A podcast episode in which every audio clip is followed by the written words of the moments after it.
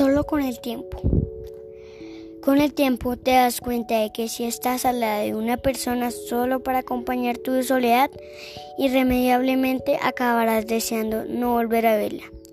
Con el tiempo te das cuenta de que los amigos verdaderos valen mucho más que cualquier cantidad de dinero.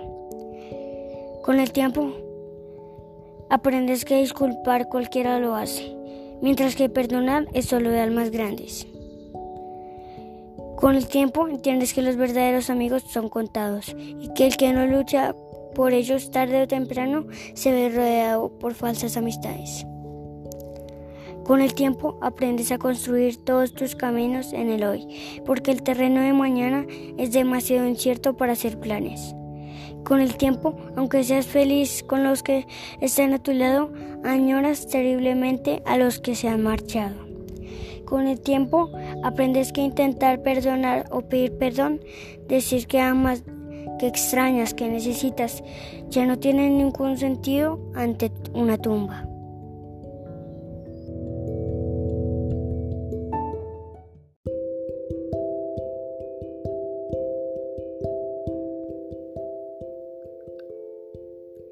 Dar y perder la vida.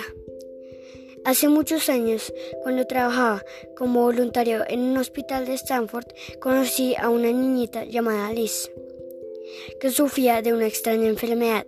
Su única oportunidad de recuperarse era una transfusión de sangre de su hermano de 5 años, quien había sobrevivido a la misma enfermedad y había desarrollado los anticuerpos necesarios para combatirla. El doctor explicó la situación al hermano de la niña y le preguntó si estaría dispuesto a darle su sangre. Yo lo vi dudar por un momento, antes de tomar un gran suspiro y decir, sí lo haré, si eso salva a Liz. Mientras la transfusión se hacía, él estaba acostado en una cama al lado de su hermana, muy sonriente, mientras nosotros los asistíamos y veíamos regresar el color a las mejillas de la niña. De pronto el pequeño se puso pálido y su sonrisa desapareció. Miró al doctor y le preguntó con voz temblorosa, ¿A qué hora empezaré a morir? No había, no comprendido al doctor. Pensaba que tendría que darle toda su sangre a su hermana, y aún así había aceptado. Da todo por quienes amas. Ama como nunca lo has hecho. No, estres, no desprecies la amistad de tus amigos. Vive cada día con fe, amor y paz.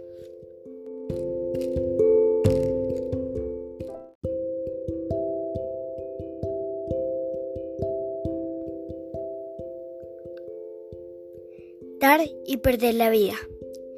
Hace muchos años, cuando trabajaba como voluntario en un hospital de Stanford, conocí a una niñita llamada Liz, que sufría de una extraña enfermedad.